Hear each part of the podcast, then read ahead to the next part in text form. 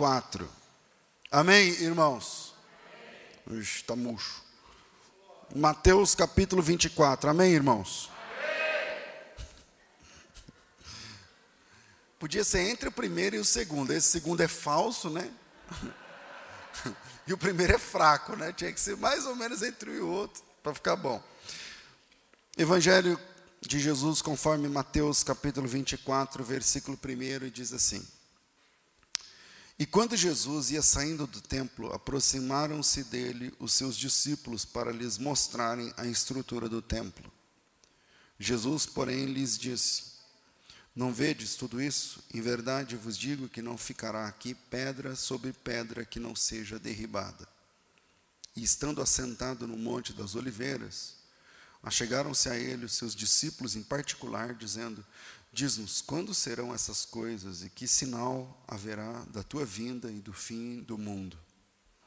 E Jesus, respondendo, disse-lhes: Acautelai-vos, que ninguém vos engane, porque muitos virão em meu nome, dizendo: Eu sou o Cristo, e enganarão a muitos.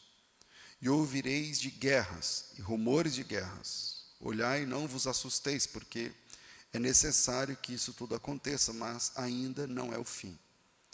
Portanto, ou melhor, porquanto se levantará nação contra nação, reino contra reino, e haverá fome, pestes e terremotos em vários lugares.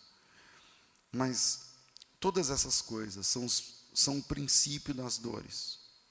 Então, vos hão de entregar para serdes atormentados e matar-vos-ão, e sereis odiados de todas as gentes por causa do meu nome. Nesse tempo, muitos serão escandalizados e se trairão uns aos outros, e uns aos outros se aborrecerão. E surgirão falsos profetas, e, e enganarão a muitos. E por se multiplicar a iniquidade, o amor de muitos esfriará mas aquele que perseverar até o fim será salvo. E este evangelho do reino será pregado em todo o mundo e em testemunho de todas as gentes, e então virá o fim. Amém. Eu queria trabalhar mais o versículo 12, por se multiplicar a iniquidade o mal de muitos esfriará, embora ler Mateus 24, especialmente os 14 primeiros versículos, conforme lemos hoje, é trabalhar com o material escatológico do Evangelho. Né? A escatologia do Evangelho está em Mateus 24, Marcos 13 e Lucas 21. Esses três capítulos falam, em suma, basicamente a mesma coisa. A, a, a apresentação da escatologia feita por Jesus Cristo. Então, aqui ele fala sobre a sua volta, aqui ele fala sobre os sintomas do fim do mundo, o que vai acontecer e tudo mais. E para quem gosta de estudar escatologia, Mateus 24 é obrigatório, assim como Daniel e o livro do Apocalipse, alguns textos de Zacarias, enfim. É, Tempos atrás, e eu falo tempos, eu estou falando pelo menos uns quatro anos atrás, então vocês não vão lembrar, não sei se vocês vão lembrar. Eu trouxe um estudo bíblico numa quinta-feira, numa noite de instrução, com o tema O que faz o amor esfriar. Não, não quero ser repetitivo, mas exegeticamente, ou seja, quando você lê aqui o versículo 12, por se multiplicar a iniquidade, o amor de muitos, o amor de muitos esfriará Aí tem também o problema que algumas versões de Bíblia trocam muitos por quase todos. Não sei, tem aqui essa Bíblia? O amor de quase todos? Esfriará, alguma coisa assim. É, mas exegeticamente falando, né, é, a multiplicação da iniquidade é que faz o amor esfriar. Então, por se multiplicar. Se eu perguntar assim para você, biblicamente, o que faz o amor esfriar? Você fala, a multiplicação da iniquidade, porque o texto diz: e por se multiplicar a iniquidade, o amor de muitos esfriará.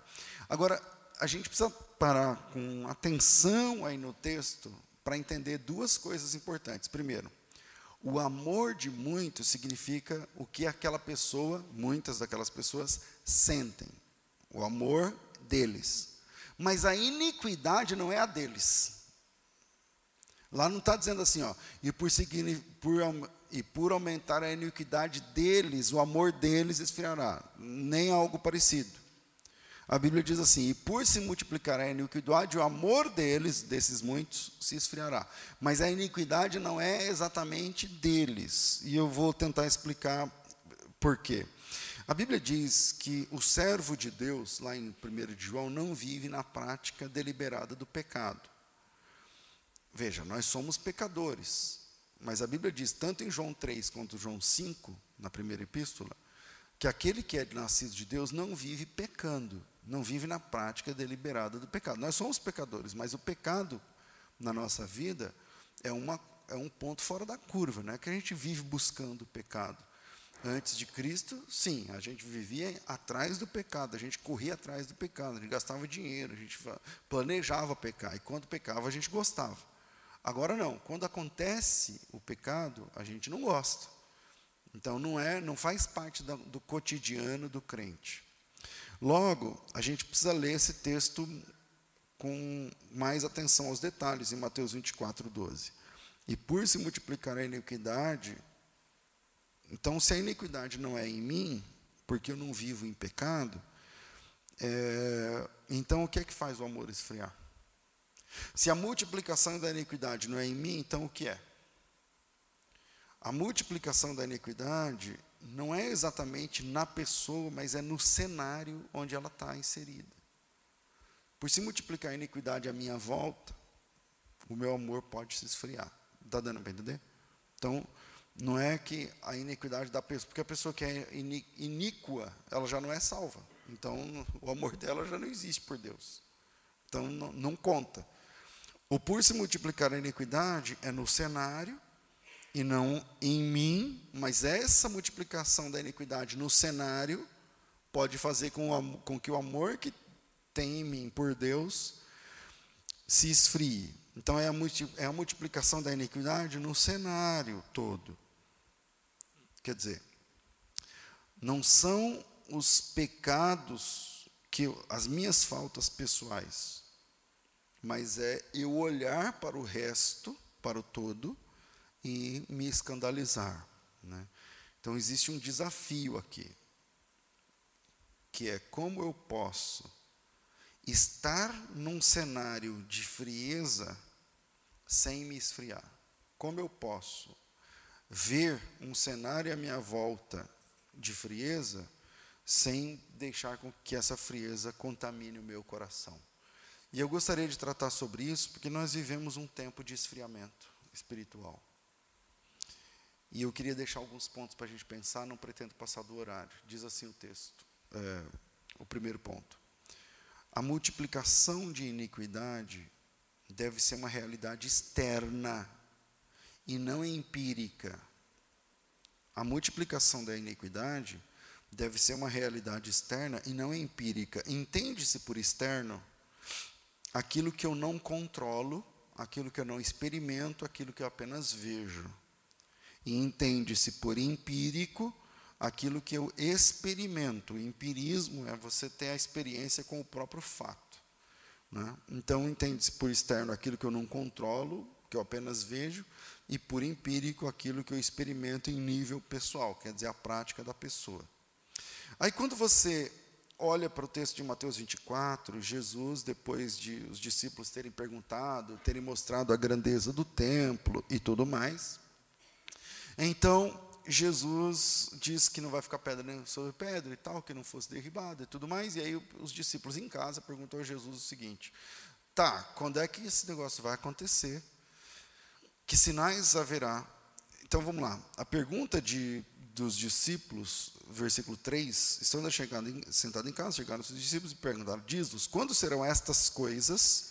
O estas coisas, esse pronome aí, é, é aquilo que ele falou que é não ficará pedra sobre pedra que não fosse derribada. Isso acontece no ano 70. Né? Então, uma, pergun uma pergunta tripartida. Eles perguntam o seguinte no versículo 3: é, Diz-nos, quando serão estas coisas, queda do, do templo, que a gente sabe que é no ano 70.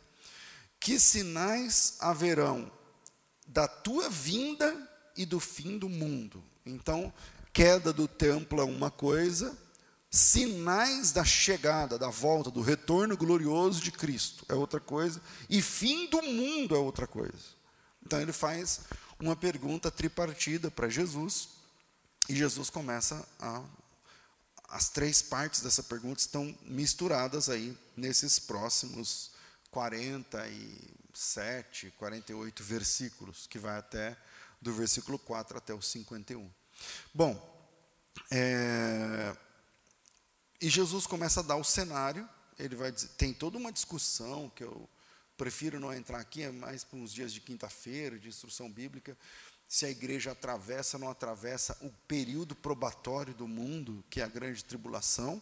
No versículo 9, o pessoal vai dizer que os escolhidos ali são os judeus, aí tem que ver o versículo 9, porque no versículo 9 diz assim: Então vos entregarão para ser atormentados, e vos matarão, e sereis odiados de todas as gentes por causa do meu nome esse pessoal que vai ser odiado, entregado e morto, não é porque eles eram judeus, mas por causa do nome de Jesus Cristo. E aí vocês façam as contas. E aí ele vai dar mais detalhes do cenário do tempo do fim.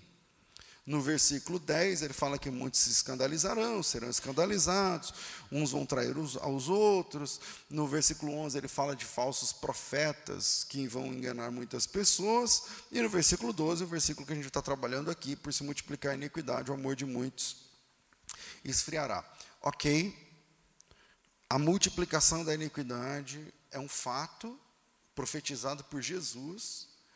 Se foi profetizado por Jesus, vai acontecer ou não? Acabou. Jesus Cristo. Então, Jesus, Jesus Cristo disse. Então vamos lá, ok? A multiplicação da iniquidade foi profetizada por Jesus. Mas essa multiplicação da iniquidade deve ser uma realidade externa a mim ou interna a mim? E essa é a questão. E esse é o ponto. Porque se a gente entende, ah, Jesus profetizou mesmo, então por isso que eu estou frio. Não, não, peraí. É, a gente já trabalhou lá no comecinho que essa multiplicação da iniquidade é algo que você vai presenciar, mas não necessariamente viver. Essa deve ser uma realidade externa a mim, externa a você, e não uma experiência empírica. E não uma experiência pessoal, só estou frio porque Jesus falou lá em Mateus 24. Não. Então a gente tem que ler o texto e nos posicionarmos dentro dele, porque Jesus disse que vai ter a, esse esfriamento. Então, ok, a profecia vai acontecer, ou já está acontecendo. Então, eu não posso impedir que uma profecia bíblica aconteça, mas eu e você podemos nos posicionar de que lado eu estarei, de que lado você estará, de que lado nós estaremos quando tudo isso acontecer. Então eu estou falando com um crente frio, hoje, com um crente cujo amor foi se esfriando por ver coisas, por presenciar coisas, se estou, então temos um problema para resolver. Porque eu posso ver o amor de muitos se esfriar, mas a, na minha tocha, na minha lâmpada, precisa ter azeite. Palavra de Jesus lá na, nas, nas dez virgens. Tem as loucas e as prudentes. Então, as prudentes veem as loucas. E as prudentes também dormiram. Se você for ver no texto, todas elas dormiram. Mas qual a diferença? É que uma tinha reserva e outra não tinha reserva. Então, a multi, primeiro, a multiplicação da iniquidade é um fato. Mas não deve ser uma experiência empírica para mim e para você. Pastor, mas tá, então, mas Jesus falou, então então, se o senhor falasse isso lá para todas as pessoas e todo mundo obedecer o que o senhor estiver pregando hoje, então a profecia não se cumpre, não é verdade? Bom, é verdade, mas é que a profecia, a palavra que eu tenho falado aqui, não é como a palavra que Jesus Cristo falou lá. Palavra, Jesus Cristo é Deus. O que eu estou dizendo aqui é o seguinte: que o esfriamento vai acontecer e já está acontecendo. Talvez eu esteja falando para crentes frios agora. Para crentes despreocupados com o reino de Deus agora. Crentes que perderam a noção do compromisso com Deus e agora estão ouvindo essa palavra. Então você já está vivendo a profecia de Mateus 24, a gente vai viver. Agora, o que eu estou pregando aqui é de que lado você fica na hora que essa profecia estiver se cumprindo, porque tá. Você fica do lado daqueles que serão perseguidos por causa do nome de Jesus, que serão levados aos tribunais, que serão eh, mortos ah, aí até nas últimas consequências, ou você é do lado do pessoal dos escândalos e que, e que se esfriou? Porque que a profecia vai se cumprir, vai. E está se cumprindo, e está. Agora, de que lado eu fico, não é uma profecia de Jesus, é uma decisão pessoal tua. Então, primeiro é que a multiplicação da iniquidade que faz o amor esfriar, deve ser uma realidade externa e não empírica. Deve ser uma realidade que eu não controlo, isso aí, eu, pastor, eu sei, eu tenho uma pessoa que pregava, que era cheio do Espírito Santo, que falava em línguas, que, que ofertava, que cantava na igreja, que participava do grupo, que vinha na oração, que exortava os irmãos, que era pregador, que lá no Facebook deixava mensagens de, de, de evangelismo e, e nas redes sociais, e quando pegava o microfone era uma beleza e tal, e agora? Agora está desviado. Então, tem essa realidade. Ou eu faço parte dela do lado frio, ou eu faço parte dela do lado daqueles que estão no versículo 9, sendo odiado de todas as nações. Mas que vai chegar esse momento, vai. E o lado que eu faço parte é uma decisão pessoal. Porque, bom, primeiro porque no final vai ter o juízo final. E se, tiver, se tem juízo final, significa que eu tive escolha. Então, na multiplicação da iniquidade, que, no qual o amor de muitos se esfriará, de que lado eu me encontro? Você se encontra do lado dos crentes cujo amor se resfriou, se arrefeceu, voltou atrás? Ou você se encontra do lado daqueles que, mesmo perseguidos, mesmo odiados, seguem olhando para a cruz, fazendo a vontade de Deus e pregando o evangelho da salvação. Que lado a gente está? Tem azeite aí ou não tem azeite aí? Você é das loucas ou das prudentes? Então isso é uma escolha. Isso é uma escolha.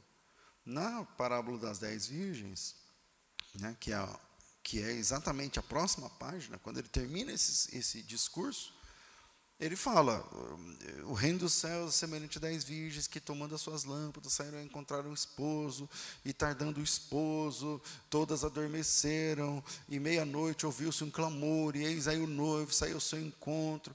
Quer dizer, Jesus não contou essa história grudada nessa, nesse, nessa profecia aleatoriamente.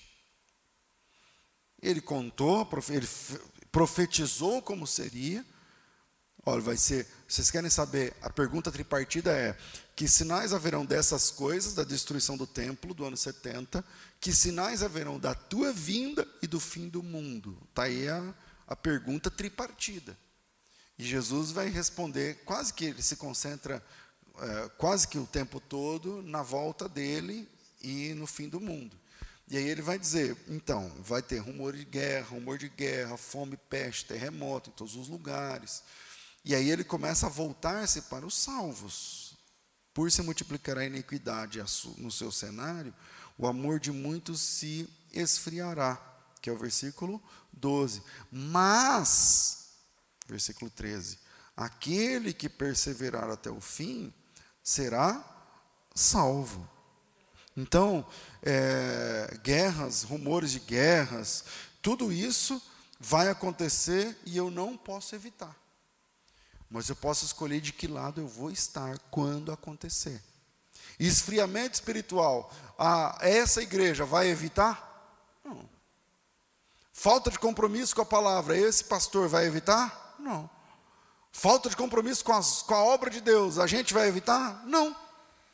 Mas a gente não, eu não posso evitar que isso aconteça, mas eu posso definir de que lado eu fico, de que lado você fica quando aquilo tudo acontecer. Isso funciona em todo esse discurso escatológico. Por exemplo, pastor, mas guerra, rumor de guerra também, mesma coisa. Guerras e rumores de guerras, nação contra nação, reino contra reino. A gente pode evitar? Não, a gente não pode evitar. Eu não posso evitar, mas não estarei nesse guerra, rumor de guerra, nação contra nação e reino contra reino, levantando bandeira de homens. Como a igreja brasileira está fazendo agora, exatamente agora. Então nós temos é, cristãos que apenas levantam bandeiras de homens, e aí gostam mais de um país, menos do outro, tudo em detrimento de uma visão política. Então eu posso evitar que vai ter guerra e rumor de guerra? Não. Agora mesmo, agora parece que se arrefeceu um pouco essa questão do, da tensão da Rússia na Crimeia. Mas se houver uma guerra de verdade, hum, se houver uma guerra de verdade, aí a gente está falando de Rússia contra os Estados Unidos e, e, os aliados da Rússia, que são geralmente o pessoal de esquerda, os aliados do, da, da, dos Estados Unidos, onde há um contexto mundial Cara, pega o cartão de crédito, passa num lugar, compra comida para três anos e meio. Porque não dá para saber. Guerra, rumor de guerra, como é que termina? Você acha que, gente, você acha que falta mil anos ainda para Jesus voltar? Não. Ah, pastor, você está marcando o tempo? Não, não estou marcando o tempo. Estou dizendo que uma terceira guerra cumpre-se exatamente o cenário de Mateus capítulo 24. E o estupim dessa guerra pode ser na Crimeia? Pode. Pode ser em outro lugar? Pode. Não sabemos. O que eu estou querendo dizer é que guerra e rumor de guerra a gente não pode evitar. Eu não posso aqui, como igreja, fazer um, um edital e falar, porque, cara, esses caras nem conhecem a gente. E se conhecer, piorou, também não, tá, não querem nem saber do Evangelho. Agora, eu sei que eu não posso evitar a guerra do nosso país contra o outro, de outro país contra o nosso. Mas eu posso evitar de estar no meio disso, levantando bandeira de homens ou de ideologias políticas. Porque a bandeira que nós precisamos levantar é outra. É a bandeira ensanguentada do Evangelho. E a bandeira ensanguentada do Evangelho é na guerra ou na paz, é, é, é, no terremoto ou sem terremoto, é com fome ou sem fome. Nós, nós não podemos nos encaixar na qualidade de, de agoureiros escatológicos. Sabe o que é agoureiro? É o cara que fica assim, ó. Aí, tá vendo? A guerra. Jesus falou que é guerra, tá vendo? Então, oh, maravilha. Então agora vai acabar. Agora, fim. Não, nós não somos agoureiros. Nós conhecemos as últimas páginas da história, mas não somos prognosticadores. Um trava-língua aí. Não somos prognosticadores do caos. Nós somos pregadores do Evangelho. E que nós lemos Mateus capítulo 24 nós lemos Apocalipse capítulo 11 e 12, nós lemos Apocalipse 10, 13, Apocalipse 16, nós lemos tudo isso. E nós sabemos, ou como nós conhecemos o texto, pelo menos em tese devemos conhecer o texto bíblico, a gente olhando no cenário começa a interpretar, falando, peraí, então isso aqui é isso, isso aqui é aquilo e tal. Agora, eu não posso, a minha experiência com o esfriamento do mundo, com a politização da igreja, não pode ser empírica, não pode ser pessoal. Eu escolho ficar no meio da guerra política, levantando bandeiras e ficar no, no som, no Facebook e no Instagram, enchendo o saco das pessoas, como muitos ficam, crentes, não é porque o TSE, porque não sei o que. Eu quero saber de TSE, meu irmão. Eu quero saber de direita e esquerda. Eu quero saber é da pregação do Evangelho da cruz. Eu quero saber do Evangelho que diz que Jesus Cristo vai voltar e ele não tardará. Esse é o meu chamado. Então a minha experiência com todo esse cenário apocalíptico não pode ser apocalíptico, não pode ser empírica. A minha experiência tem de ser: eu sou um pregador do evangelho da cruz. O amor de muitos se esfriará, mas o meu não. Eu vou ver o que muitos viram, mas o meu amor está guardado com Cristo em Deus. E eu quero olhar para Jesus e seguir avante, dando passos firmes, dando passos seguros, glorificando e exaltando o Senhor que me chamou, porque Ele avisou que seria assim. Porque se se a gente tira da Bíblia Mateus 24, Marcos 13 e Lucas 22, não, Lucas 21, se a gente tira essas três páginas da Bíblia, tem outros também, tipo Mateus 10, enfim, 7, mas, mas se a gente tira meia dúzia de páginas da Bíblia e joga fora, é como se Jesus não tivesse avisado que isso ia acontecer. Aí sim, como Jesus não avisou, então, eu sou de direita até o fim, ou eu sou de esquerda até o fim, eu sou anti-vacina até o fim, eu sou pró-vacina até o fim, eu sou do governo de, de Marx, eu sou do, do não sei o quê, eu sou. É, beleza, Jesus não falou, então eu tenho liberdade. Não, não, mas não é isso. Jesus Cristo disse. E se Jesus Cristo falou, eu não posso a partir de agora ser fantoche de ideologias políticas que das quais Jesus Cristo avisou que viriam. A minha posição aqui é ser cheio do Espírito Santo e ser voz de Deus e boca do Senhor para um mundo de iniquidade que vai pender ou para a direita ou para a esquerda e nós estaremos no centro com a bandeira ensanguentada do evangelho dizendo ele falou, ele falou, ele avisou, ele avisou o amor de muitos vai se esfriar, mas o seu amor não pode. Porque independente do que a gente faça, vai acontecer. O arrebatamento vai acontecer. As nações vão acontecer. O juízo final vai acontecer. A batalha do Armagedon vai acontecer, de Gog e Magog vão acontecer. Agora, tudo isso vai acontecer e eu decido. Eu escolho por mim como vai ser a minha posição? Política ou profética? Eu decido como vai ser o meu posicionamento. Eu vou entrar no, nas ondas, nas avalanches do esfriamento espiritual que abraça homens. Não, porque esse aqui é de Deus, esse aqui não sou o que. Vocês já viram como é ridículo os pastores evangélicos que enaltecem políticos? Porque assim, de quatro em quatro anos, a dança das cadeiras na política acontece. Lembra da Xuxa, da dança das cadeiras? De quatro em quatro anos tem a dança das cadeiras.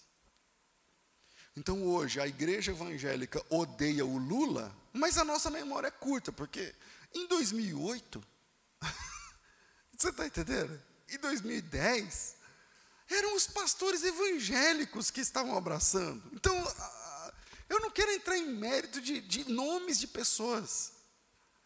Eu só quero dizer que isso é uma dança das cadeiras políticas. E o cara que você ama e adora agora, ou a pessoa que você odeia ou, ou anatematiza hoje, na dança das cadeiras aqui três anos, ou quatro, ou um, aí pode estar do outro time. Aí você, aí fica, você vai enfiar a cara onde? O seu Facebook aonde? As suas coisas aonde? Existe um que não decepciona, que não muda de time conforme muda a política e que não depende das convenções humanas, políticas, de partido A, de B ou de C. Existe um que está inamovível, reinando sobre tudo e sobre todos, e é esse que te chamou para a batalha, é esse que te chamou para a guerra. Então o amor de muitos esfriará, ok, não podemos fazer nada, vai se esfriar. Porém, eu posso decidir se eu faço parte dos que esfriaram se arrefeceram ou se eu faço parte daqueles que estão levando a palavra de Deus. Segundo, eu não posso ser um dos muitos. Quando eu falei assim na Bíblia, aí algumas versões falam no lugar de muitos, quase todos.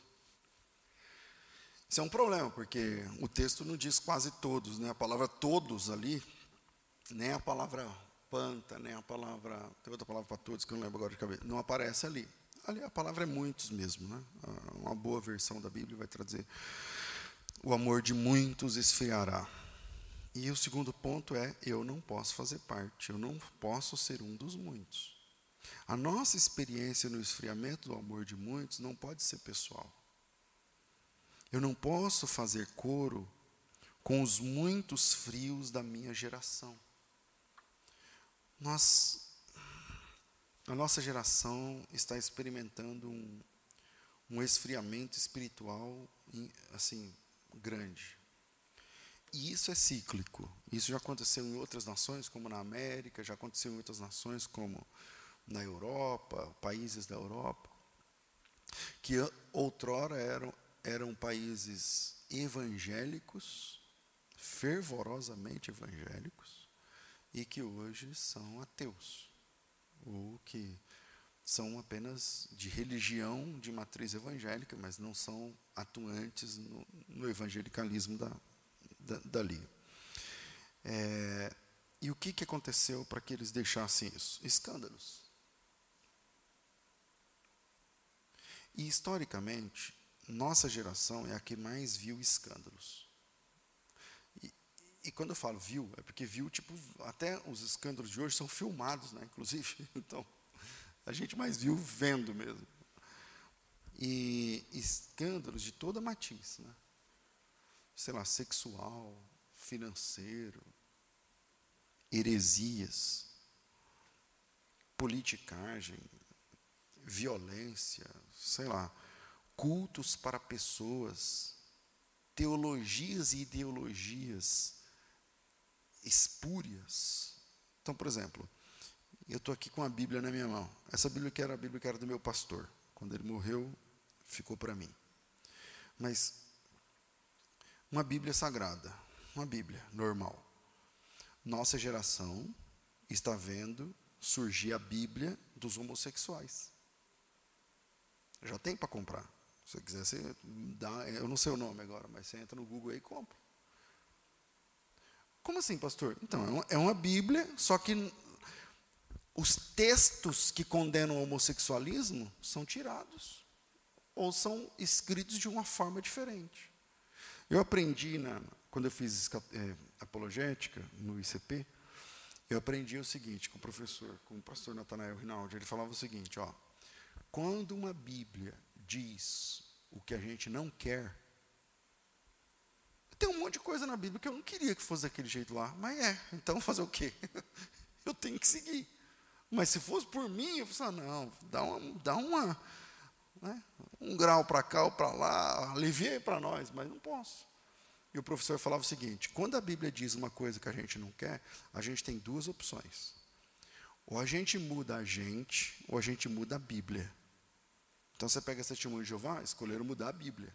Então, então para ser testemunho de Jeová, qualquer versículo que fale da divindade de Cristo, e tem dezenas, que centenas, eles tiram.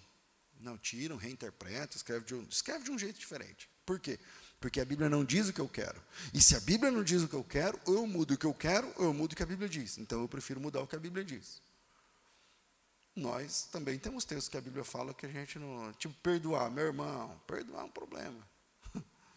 É problema. Deus não podia falar assim, não, só não toca mais no assunto, não procura mais a pessoa. Não, mas Jesus fala, perdoa. Por que a gente perdoa? Porque você foi perdoado. Ah, então, o perdão, eu tenho que dar o perdão, não é porque o cara melhorou, porque a pessoa se arrependeu. O perdão tem que ser dado, não, não, e o perdão não tem nada a ver com o ofensor. O perdão que o ofendido tem que dar não tem nada a ver com, com o compromisso do ofensor. A gente perdoa por uma razão, porque fomos perdoados. Aí fica difícil. É, é difícil fazer isso. Perdoar uma pessoa que não está nem aí para você igual Jesus perdoa na cruz. Pai, perdoa esse pessoal, não é porque eles são bons, que eles não são. Não é porque eles estão jurando de pé junto que não vão repetir, porque vão repetir. E nem porque eles estão pedindo perdão, porque eles não estão pedindo perdão. Então, perdoa-os porque eles não sabem o que fazem. Então, textos assim, a gente tem que tomar uma decisão. Ou a gente muda a nossa conduta, ou a gente muda o texto. Nós, cristãos, resolvemos mudar a nossa conduta. Por isso que nós chamamos, somos chamados de convertidos.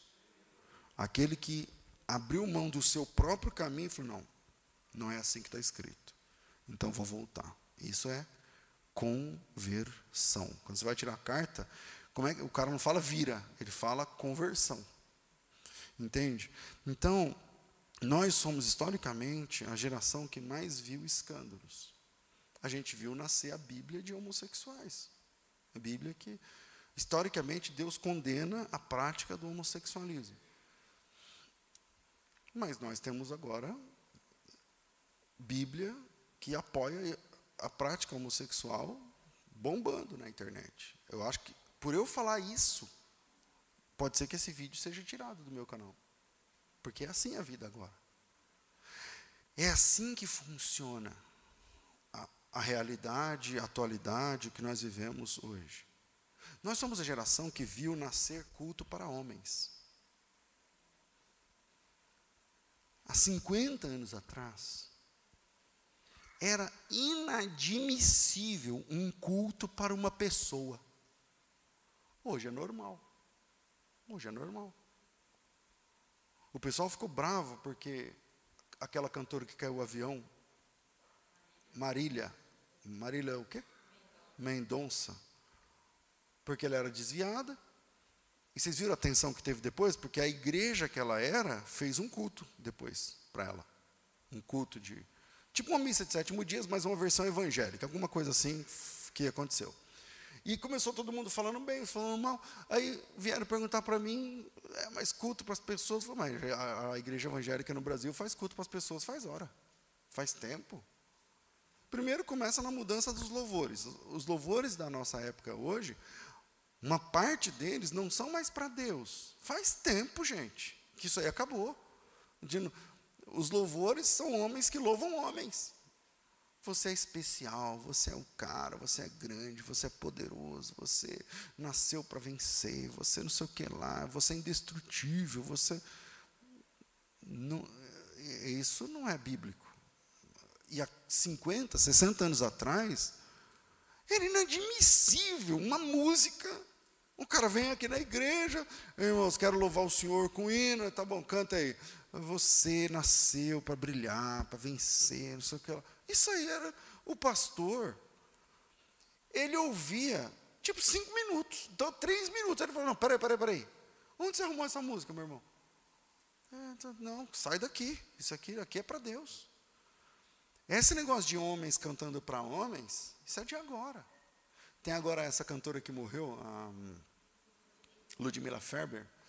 Então, tem uma coisa engraçada parece uma piada, mas não é, é verdade. Uma vez eu fui pregar na igreja do meu pastor, que me deu essa Bíblia, e ele era velho, né, e, da antiga e tal, e era um congresso das mulheres. E essa música da Ludmila Ferber é unção de ousadia, unção de conquista, uma música top, muito bonita, né, tal. Tava na, em alta, e aí veio o pessoal lá, era um, um hino tema, e arrumaram uma cantora lá, e a cantora cantava pra caramba tal. O pastor quase fez parar a música. Ele não fez porque eu não deixei. Porque eu era filho dele, ele tava, mas ele ouviu errado, ele estava pelejando assim para ouvir, muita gente cantando, tinha umas mil mulheres cantando. E aí e ele estava naquele levanta, não levanta, levanta, levanta. Eu vi que ele estava inquieto, eu pus a mão na perna dele e falei, pastor, o que, que foi? E nessa parte, um som de ousadia, um som de conquista, ele era velho, ele ouvia, a audição dele não era boa. Ele achou que ele estava ouvindo um som de cobiça. Ele estava inquieto, ele estava levantando para mandar todo mundo parar. A primeira vez que cantou, ele já estava levantando. Eu falei, pastor, o que, que foi? Ele falou assim, ó, unção de cobiça. Aí eu falei, não, pastor, conquista. Aí ele, é, tudo bem. De conquista, tudo bem. Mas nós, historicamente, vimos nascer o culto às personalidades culto à personalidade. Então, aniversário de pastor, vocês pensam que é igual aqui? Que nem tem nada? Não. Canta música para pastor, meu irmão. Os jovens vão cantar os jovens. Ah, o Senhor é nosso pastor, nada nos faltará, não sei o que lá. Tem culto para cachorro.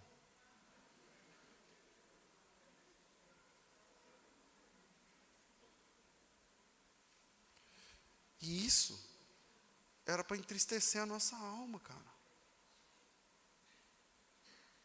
Porque eu não sou digno, você não é digno do louvor dos irmãos.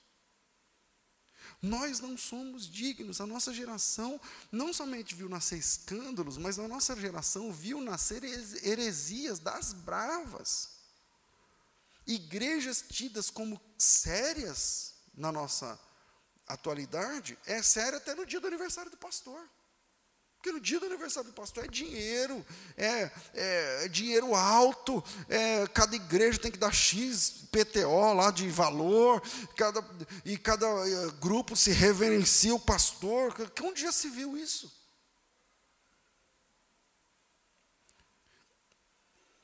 O amor de muitos, por se multiplicar a iniquidade, o amor de muitos esfriará. Eu não posso ser um dos muitos. Você não pode ser um dos muitos. Nós não podemos ser um dos muitos. Por quê? Porque nós escolhemos continuar pregando o evangelho da graça. Eu não posso ser mais um que abraça heresias. Eu não posso ser mais um e você não pode ser mais um que abraça as novidades. Nós preferimos seguir em frente, pregando o evangelho do jeito simples, do jeito bíblico e não olhando para essas heresias. Onde já se viu um cantor evangélico? Ele canta. Um cantor evangélico, tiradas as, os, aqueles que fizeram muito sucesso por muitas músicas, um cantor evangélico tem lá meia dúzia de música com sucesso. Você está entendendo? Alguns menos, outros mais, mas é por aí. É inadmissível. Eu, eu, eu faço parte de um meio de mídia, não sei o que é que vocês sabem, vocês não têm noção como funciona. Eu falei, irmão, você pode, pode cantar na nossa igreja? Eu falo assim, eles perguntam assim, é bilhetado ou é não? Faz o teste, pega qualquer cantor famoso, entra em contato como se fosse uma assessoria, não sei o que ela fala. Tem um evento aqui na cidade, quero saber quanto que é. Primeira pergunta, ele é bilhetado ou não? Porque bilhetado é quando tipo de um evento de prefeitura que tem que pagar para entrar, um evento, um seminário que as pessoas pagaram para entrar. Aí tipo, ah, é um evento da prefeitura da cidade. Presta atenção, a oportunidade, eu sou cantor. A oportunidade para eu cantar sobre Deus para aquela cidade no interior. Eles você acha que eles estão querendo saber disso? Não. É, é, a prefeitura é, ah, então 80 mil. Não, é uma igreja. É uma igreja 15 mil. Quanto? 15 mil. Eu estou falando chutando baixo, tá, gente? Aqueles cantores que vocês ouvem aí nas suas, nos aplicativos, Senhor, a tua obra, não sei o quê, o Senhor é bom, porque, Senhor, eu quero ser igual a ti, quero ser lá. Esses caras, esses mesmos, esses famosos, essas cantoras. Quanto que é? 15. E tem que depositar 7.500 agora e 7.500 uma semana antes. Senão não vai. Para chegar lá e falar, queridos, nós somos cristãos, nós somos humildes, devemos amar. Devemos... Vai se lascar. Eu nunca vou conseguir chamar uma pessoa dessa. Você está maluco? Você acha que algum dia. Eu sou pastor há uns 21 anos, mais ou menos. Você acha que algum dia eu combinei um negócio desse com o dinheiro de vocês? Você acha que algum dia eu peguei? Uh, quantas pessoas vieram aqui hoje? Foi o primeiro dia do mês, primeiro domingo, para receber oração. Alguns não vieram, não tinham dinheiro, vieram receber oferta, oração sem oferta. Está tudo bem, vamos orar. E outros pegaram lá um real, dois reais, uma única nota de dez reais. Pastor, eu só tenho dez reais para ajudar aí na igreja. Você acha que eu sou louco de pegar esse dinheiro e juntar com dez um do outro, do outro, do outro, cinquenta, tal, até das quinze mil. E aí falou, pronto, 15 mil, agora vem aqui cantar meia dúzia de música para nós. Aí a pessoa vem, queridos, nós somos de Deus, nós somos sei lá. Você está maluco que isso não, a nossa igreja nunca vai ser uma igreja de show enquanto eu estiver vivo, enquanto eu sou, for o pastor, porque não vai, isso não vai acontecer, gente. Vocês estão mal, não vai, isso não vai acontecer. Tem igreja que o cara é point, cada fim de semana é um cara grande, um cara, por que não? Pô? E eu conheço alguns deles, pastor, não, pastor, mas você tem que pensar diferente, porque chama gente. Chama gente, mas gente desse naipe não precisa vir. Gente que vem por causa das pessoas, de homem, não precisa vir. Não precisa aparecer, cara. A gente vai ser igreja simples até o dia do toque da última trombeta. E aí acabou. Terceiro, nem acabei o segundo, né? Mas tudo bem. Pastor, Não, terceiro não, segundo. Deixa eu ver com o segundo. Eu não posso ser um dos muitos cujo amor vai se esfriar. Pastor, o que, que eu faço? Não quero ser um desses muitos. Escolha se envolver. Você não quer ser um dos muitos cujo amor se esfriará? Se envolva, cara. Pastor, mas por onde começa? Por onde você quiser, por onde doer menos. Você está entendendo? Por onde doer menos. Você se envolve na oração. Ah, pastor, mas para mim é muito difícil, o que, que eu faço? A gente começou agora esse ano, de novo, a oração, voltou a oração. Vai ser sexta-feira. Sabe o que você faz? Aparece aqui sexta-feira, com a cara e a coragem. E fica por aí. O irmão vai falar, vamos orar? Aí você fala, vamos. Vamos dobrar os joelhos? Você fala, vamos. Não aguenta ficar com o joelho dobrado, senta, está tudo bem. Mas se envolve. Se envolve, não dói nada. Com jejum, sozinho, em casa, não precisa nem de pastor para isso. Aí eu vou jejuar. Que dia que é bom jejuar? Jejua qualquer dia. A hora que você puder. Eu vou me consagrar qualquer dia. Eu vou ler a Bíblia qualquer momento. Evangelizar. Quando foi a última vez que você falou do Evangelho para alguém? Quem fez isso essa semana? Levanta a mão. Poucos. Poucos. Está aí o retrato. Eu não posso ser um dos muitos que Jesus diz, por isso multiplicar a iniquidade lá fora, o amor de muitos aqui dentro vai se esfriar. Eu não posso ser um dos muitos, e para o meu amor não se esfriar, eu tenho que me envolver. Eu tenho que me envolver de alguma forma. O amor de muitos está frio. E de que lado eu escolho ficar? Terceiro, porque eu falei que não ia passar do horário. Cristianismo é resistência e não explosão. Cristianismo é uma prova de resistência e não de explosão. Sabe, o 100 metros rasos, 50 metros, fala, não, não, não. E aí o cara, o coração dele vai de, de 80, 90 batidas do normal até 200 em segundos. Porque, e vai. Só que esse cara não consegue correr meia maratona. E meia maratona, acho que são 21 quilômetros. Ele não consegue correr meia maratona. Uma maratona, 40 e tantos quilômetros, piorou. E o cristianismo é explosão ou resistência? Resistência. Deixa eu falar um negócio aqui para vocês sobre isso. No cristianismo não existe pódio. Jesus Cristo nunca gerou no nosso coração a ideia de sermos o primeiro a chegar ou de sermos o mais importante. Nunca.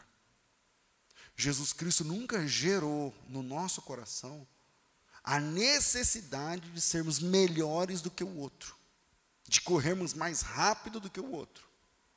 Por que, que Jesus nunca gerou? Porque ele podia ter gerado. Pensa comigo nos benefícios. Se ele gera essa expectativa, então nós teríamos uma igreja mais bem preparada em vários aspectos. Porque o louvor tem, não tem que ser só um louvor, tem que ser o melhor.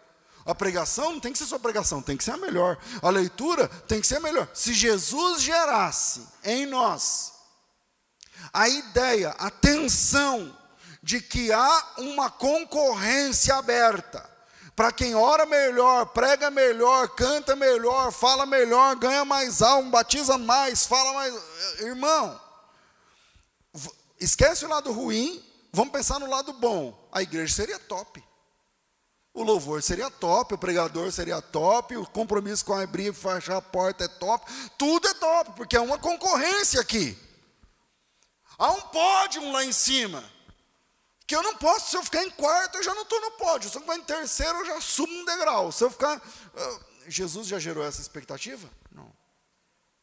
Não. Por quê? Porque cristianismo é resistência. No cristianismo não existe pódio para quem chega primeiro ou não. Guarda isso. No cristianismo, quem chega por último, com meio metro de língua para fora, esbaforido, quem chega por último, também é mais que vencedor. Chegou, chegou, é vencedor. para Jesus, no reino de Deus, a salvação não é um prêmio para quem chega primeiro, não é um prêmio para quem arrebenta a fita no peito, na entrada, no ingresso, não. Todos aqueles que chegam até o fim, estes são os vencedores de Deus. E a Bíblia diz lá em Mateus capítulo, 20, capítulo 10, versículo 22, vamos lá. Mateus capítulo 10, versículo de número 22, de, abri acho que uma página aqui quase, um, uma página. Diz assim, palavras de Jesus, vocês serão odiados de todos, e se, uh, odiados de todos sereis por causa do meu nome, mas aquele que perseverar até o fim, será salvo.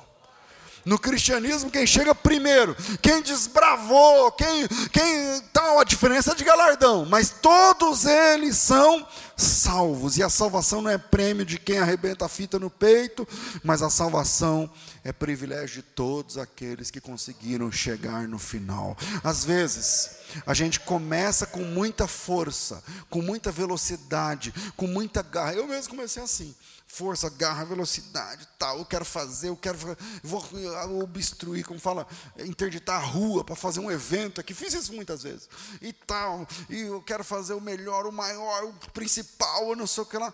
Mas o cristianismo não, não é força, é resistência. No Evangelho, pessoal, direção é mais importante do que velocidade se você está no caminho certo, vai embora, segue nele.